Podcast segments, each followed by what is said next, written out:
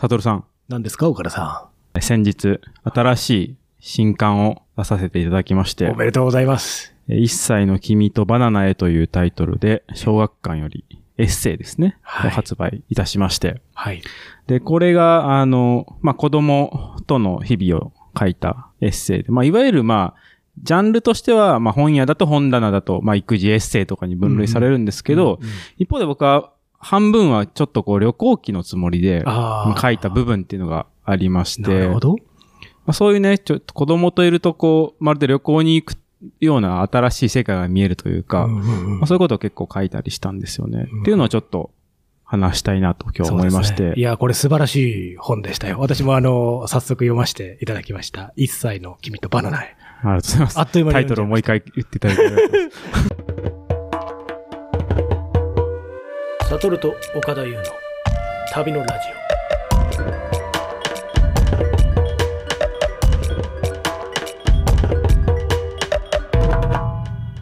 オ。で、いつものあの、岡田さんこれだから3冊目の本ですよね。そうですね。3冊目で。はいもう。作家ですね。肩書きはいやいやいや完璧に。でもあの、今まで出した2冊は、どっちかっていうとその、オムニバスみたいな感じというか、それぞれ短編短編がこう入って、もちろんあの、2ペ音はあるんだけれども、そういう感じだったけど、今回は、ちょっとだけ思考が違うというか、一冊を通して、もう、その、お子さんへの、お子さんが大きくなった時への手紙みたいなスタイルで。そうですねでね。この本全体が手紙形式として書いてて、うんうんまあ10年後、20年後に子供が読んでほしいというところで、いいですねまあ子供向けてめちゃくちゃこう個人的な手紙として書くという、うん。まあ形式をとってる。いやね、それがね、すごくいいですよね。で、岡田さんが、だ父であり、ね、そう父である立場からあ書かれてるんだけれども、うん。読み進めていくとね、その、お岡田さんが子供としての岡田さんっていう視点もうん。出てくるから、これのネタバレっていうのかわかんないですけれども、それがすごいね、なんか本に厚みを与えてるっていうか、時間軸が結構長く取られてて、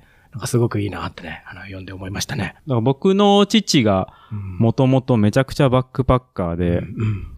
もう海外を5年ぐらい放浪してたんですよね。はい。で、まあ、そこの影響で僕は結局今旅好きなんですけど、うん。まあどうしてもこう影響されてるなって部分があって、うんうん。まあ、やっぱ子供ができるとこう逆に親のことをよくわかるようになるというか、そうですね。そうそう、なんかそういうのがね、がすごくなんかいいんですよ。あの、うん岡田さんの、いつもより少しなんか優しい静かなトーンっていうかね、うんこうスルスルスルスルこう読まされるところがあって。で、これもまあコロナの今だからこそっていうところとか、うんあの本当に2020年代の現代の青年が書いた本っていう感じがね、一昔二昔の育児エッセイみたいなのがたくさんあると思うけれども、うんそれとなんか結構違うのはすごくいいなと思いましたね。気持ちの配慮がすごく行き届いてるっていうか、ありがとうございえます。ー奥様と、僕は読んでて面白かったのが、奥様とその、なんですかね、話し合わなきゃいけない時があった時に、会議室をそう別に借りて奥様と家事の分担を話し合うってのは、これニューノーマルなのか、すごい岡田さんだけなのか、すごいなこれって思いましたね。我が家じゃちょっと考えられないけれども。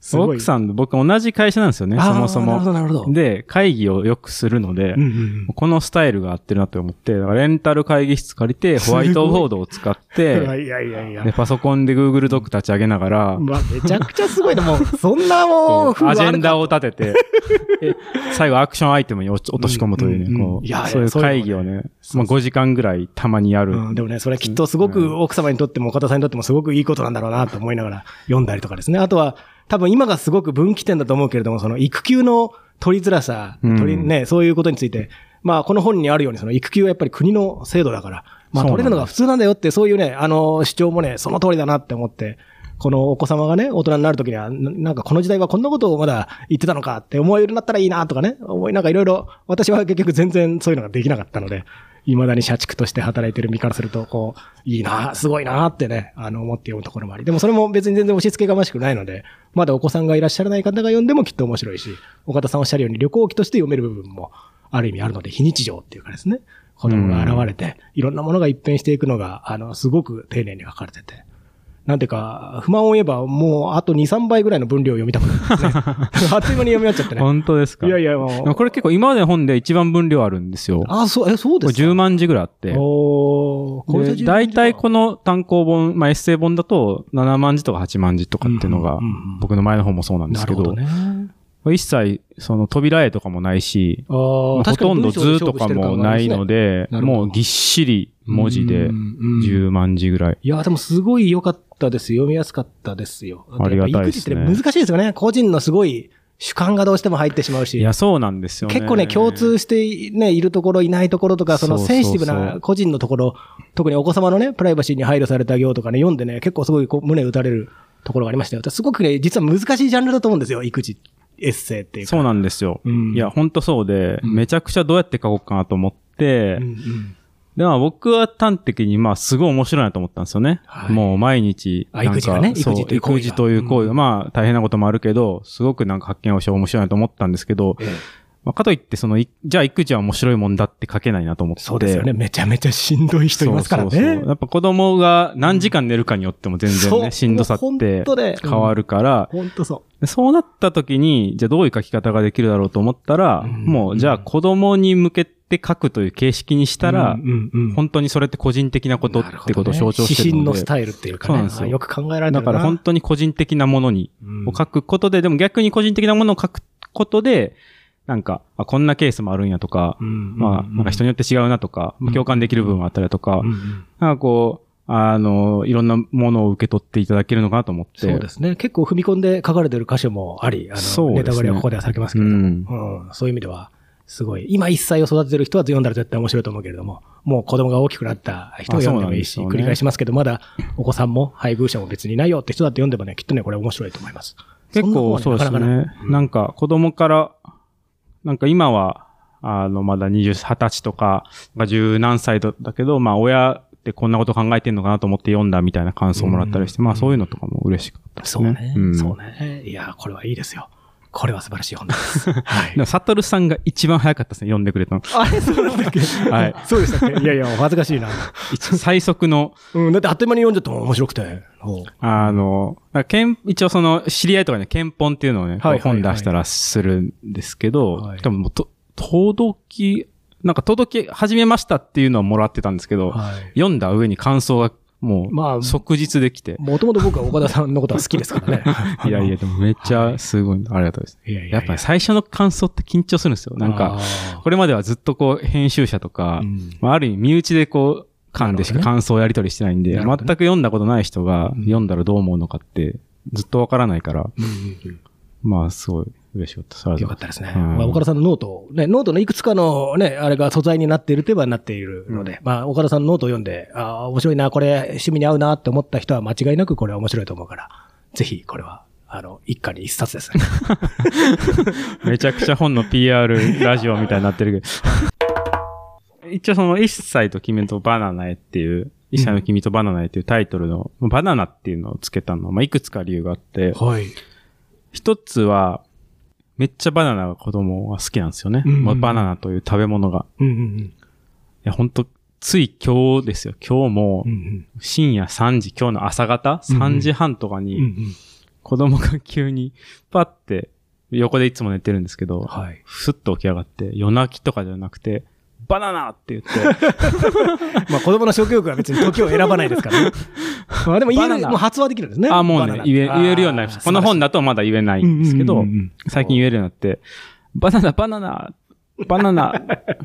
でもずっとそればっか叫んでたから、もうしょうがないからバナナ持って。あ、その時家にはあった？ありました。あよかった家もめちゃくちゃ常備してるんで。あなるほどね。もう好きだから。分かって3るか房ぐらいら。。あ、ルーティーンになってる よかった。そうそうそういや、そういう時にないとね、マジでね、積みルートに入るからね。バナナほんと常に補充してるから、ああ、よかった。そう。常に奥さんに今日バナナあるっつって確認して、1日3本4本ぐらい残しとかないと、あー1日なくなる可能性あるんで。まあ、バナナね、比較的リーズナブルな価格でよかったですね。じゃあね。あマスクメロンがそれも同じように感じて、マスクメロン、マスクメロンとか言われたらちょっと厳しいですからね。いや、そうなんです。しかもバナナって、よかったよかった。揚げるのめっちゃ簡単だから、うん、そうね。そうそう。あんなね、人間に食べやすいようになってるね。そうそうあんな、申し訳ないぐらいなんかチートみたいな感じのあれですよね。ちょっとあれですけど、バナナって、種ないじゃないですか。うん、うん。そそうう。本当のやつはあったりするかもしれないけそう、ど。もともとは種あったらしいんですよねそうそうそう。そうで、突然変異で、うん。種がないやつが生まれて、それは人間に好まれるようになって、そっちの方が広がったとか、その人間に最適化されることでうん。繁殖したっていう面白い植物で、そうですね。でめっちゃ栄養価も高いし、うんいやね、それバナナって叫ぶんで、もう3時半に起きて、バナナ取ってきて入ってあげたら、もぐもぐもぐって丸ごと一本食べて、あ美味しいって言うんって、コロンとまた寝まあ、した。また寝る。あ、よかったですね。満足して。いやいや、それはね、難易度だいぶ低い方ですよ。まあいいや、あんまり言うとあるんですけれども。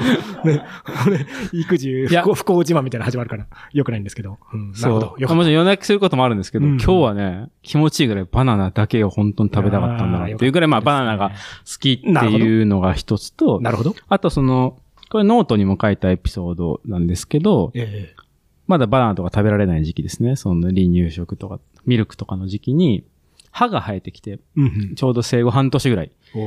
で、歯が生えてきたら、こう、歯固めをね、うんあの、噛みたがるんですよね。うん歯がこう、そうですね痒くなるから。そうですね。で、一番気に入ってたのがこのバナナの歯固めっっていうのがあって、その。バナナの形をしてるから、バナナのその、剥いたバナナの形をしてるんで、うん白い部分をかじると、まるでバナナを食べてるように感じる。ああ、なるほど。見えるというなるほど、なるほど。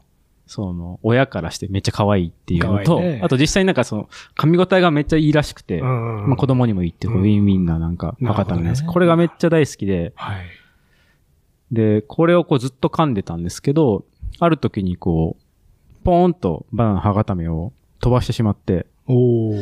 で、泣きながらね、自分で取りに行こうとして、でももうまだ、もちろん歩けないし寝返りもできない。ハイハイもできない状態だったんですけど、うんうん。腕をめっちゃ伸ばして、めちゃくちゃうなりながら、うーっつって言って、で、2、3分うーってうなって、コロンってこう寝返りした瞬間を見まして、なるほど。もうすごいうん。痛く感動して、なるほど。なんかよく歩いたとかね、そのなんかうんは言うんですけど、歩いた時よりも寝返りっていうのがね、やっぱり、うんうん初めて、あ、それが初寝返り。初寝返り。あ、そう、初寝返りをそこで見なて、ねで初めて自分の意思で動けた。そうね。移動ができた。あ、そうね。そう。感動だろうな。そう、移動ができたっていう、なんうんか、そこの象徴としてすごい残ってて、ねまあちょっとタイトルに使わせてもならったってるほどね。いや、いいいタイトルですねよ。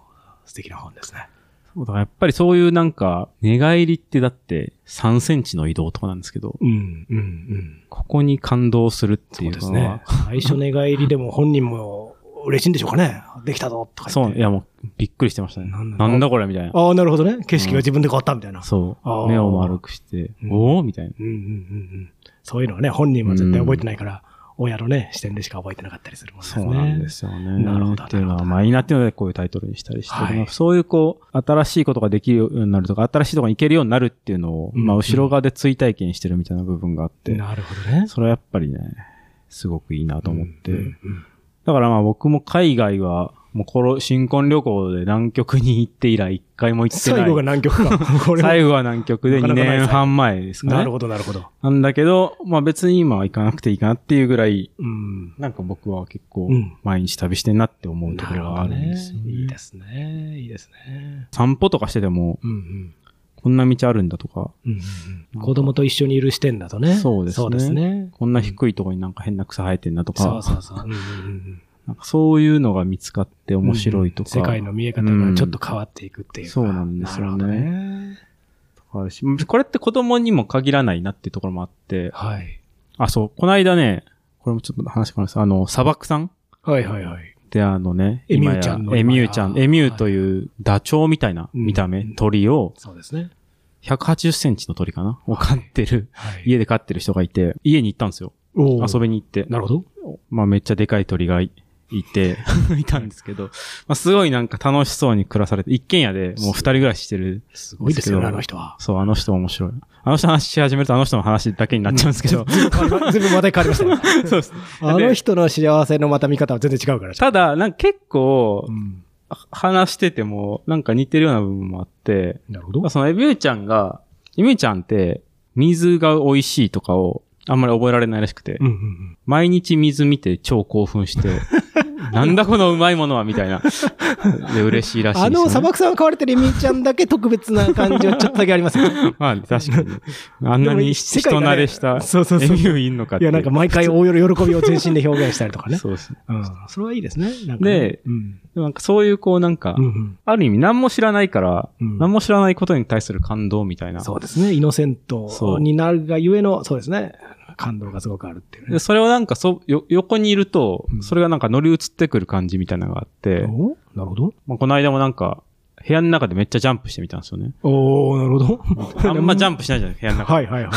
思いっきりあん。ましないですね。結構下の人のことと考えちゃいます。そうそうそうう。んしたら、すごい子供が目を丸くして驚いて。喜んでて、うん人がこんなジャンプするとこ多分、大人が本気でジャンプするとこ初めて見たから、うんうんうんこれって多分子供からしたら、なんだろう、もし僕が、その場でこう空中浮遊を始めて、うんうんもう同じ反応したと思うんですよ。そうですよね。知らないから。びっくりさ同じですよね。そうそうそう、びっくりしたもんね。っていうぐらい、なんかその何も知らないから全てをこう新鮮な目で見れてて。なるほどねそのそばにいるとそれがちょっと乗り移ってきて、なんかうん乗り移るというかこう追体験できるというか、うんうんなんかそういうこう、感動みたいなのをお裾分けをもらえるから、なんか砂漠さんもそういうなんか、そのがあるから、もう全然、あの人も海外をめちゃくちゃね、変な国とか行きまくってたんですけど、うんうんまあ別に行かなくてもいいかな、みたいな感じになってるらしくて、あ、それで大丈夫だって？あ、なるほどね。まあ、笑みを置いていけないっていうのはあるんですけど、そうでしょうね。なるほどね。まあ、なんかそういうこう、子供に限らず、なんかその、うん新しい何かを育てるとか、うん何か誰かと一緒にいるっていうのは、なんかそういう視点をもたらすものなんかな、みたいなことをね、うんなんか思ったりしました。なるほどね。うんなるほどね。でも、あれですよね。今のお話聞いて、私も確かに子供があー0歳から1歳の時って、私はアメリカに住んでたんですよ。はあーだからってことも、結構家がその時は結構広かったんで、同じように私もなんか突然逆立ちしたりとか、あの 足を首の上に持ってきたりとか、で子供同じようながうわーって目を開いたりするんですよね。うわーってみたいな感じでね。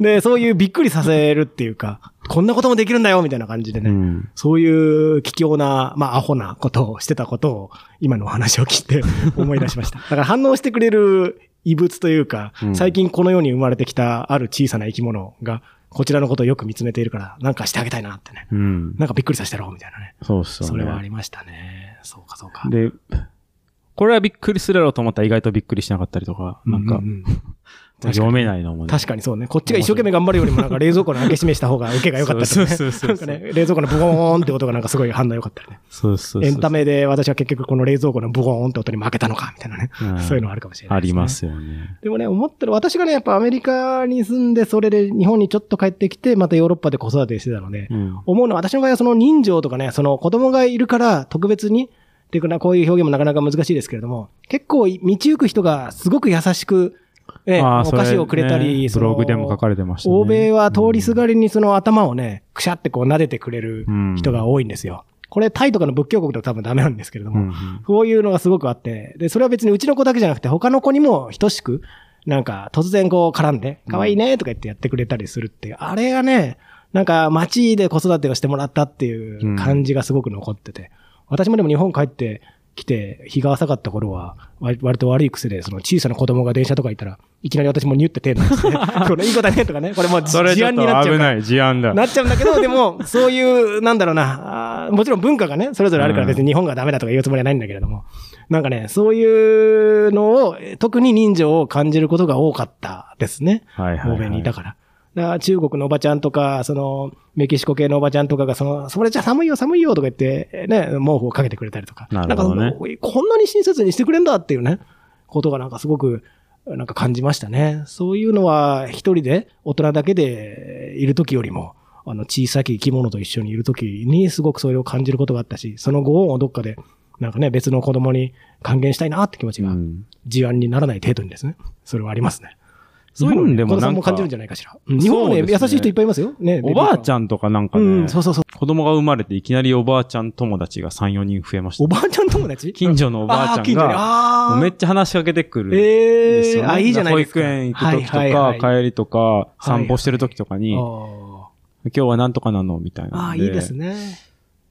東京のまあ、五反田なんだけど、結構あるんだなと思って、そういうの。はいはい。行きつけのこれは公園とかそういうルートが同じだと、そうっすね。よく会うおばあ様？そうそうそう。うんで、なんとなくこっちもあのおばあちゃんいるかなと思って、その道通るようにななるとか。るほどね、なるほどね。そうそう、そういうのがあって、いいですねおばあちゃん友達が増えましたね。おー、それはいいですね。それは育休中の出来事？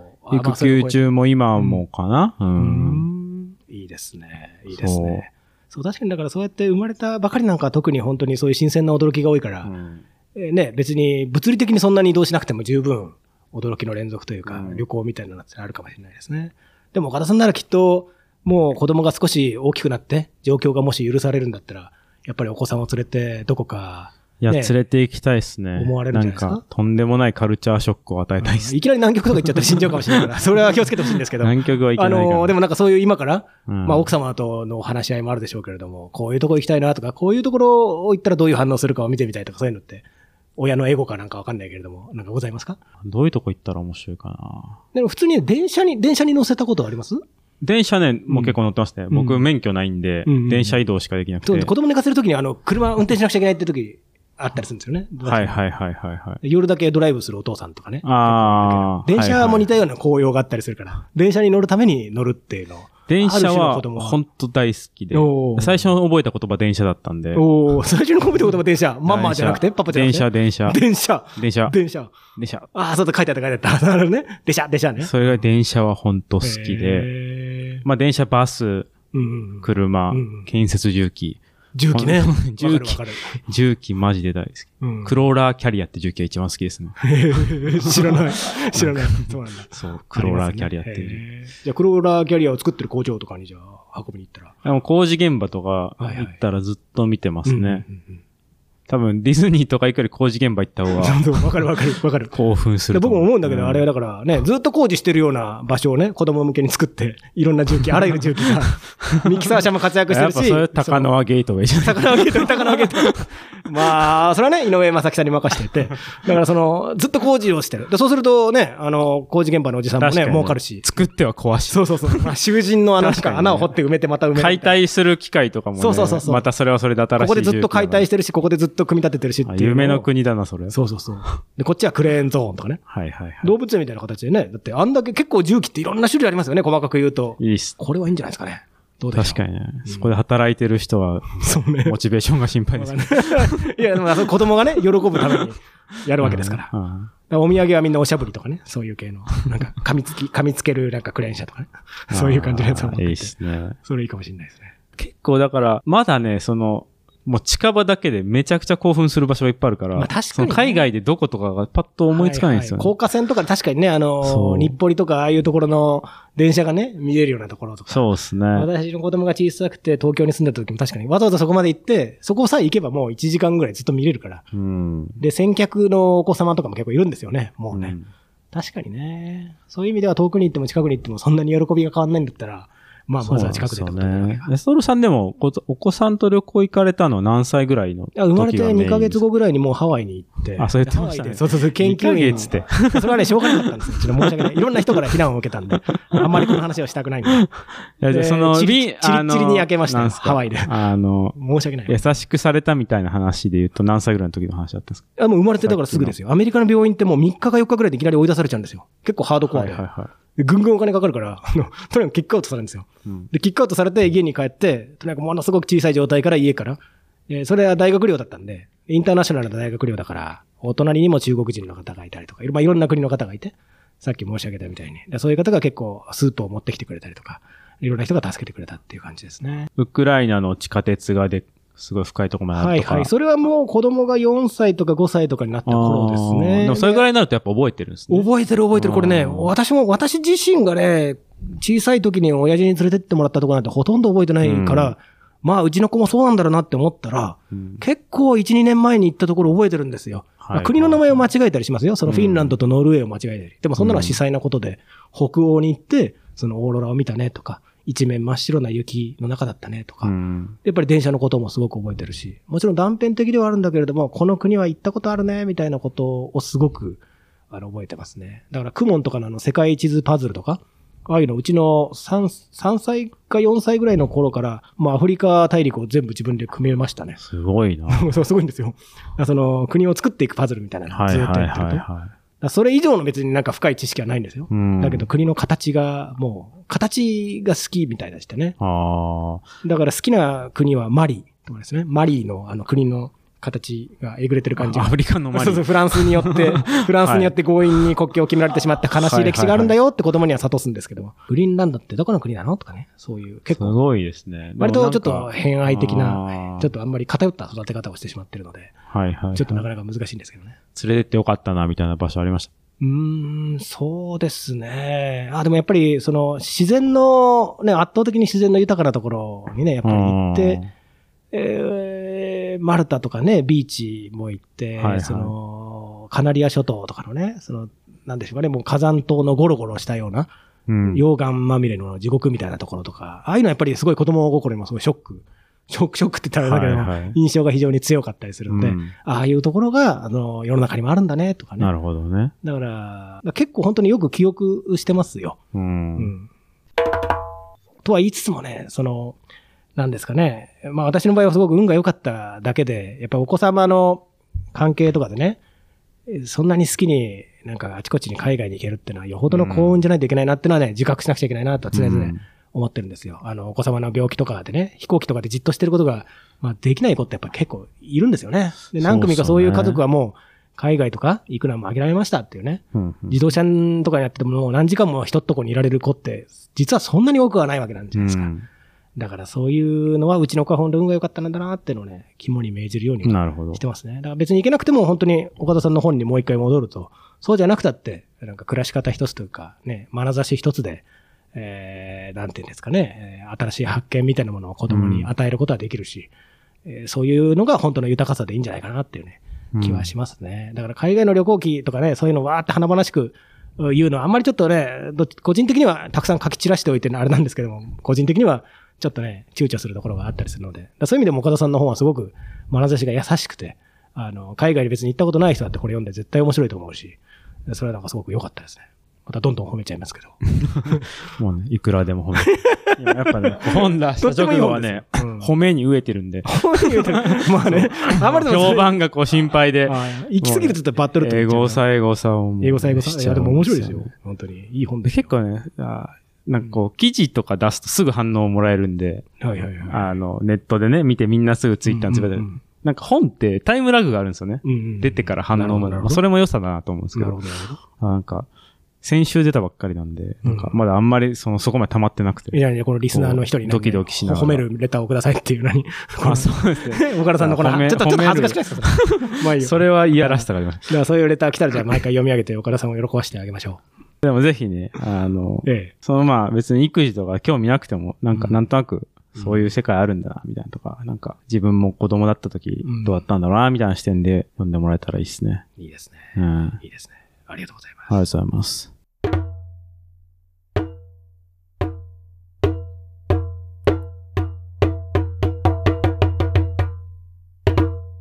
えー旅のラジオ、この辺りでお別れしたいと思います。本日は、一歳の君とバナナへの一行目。張り手を食らって目が覚める。そう、この書き出し僕も好きです。いいです。続きは本でぜひ。ありがとうございました。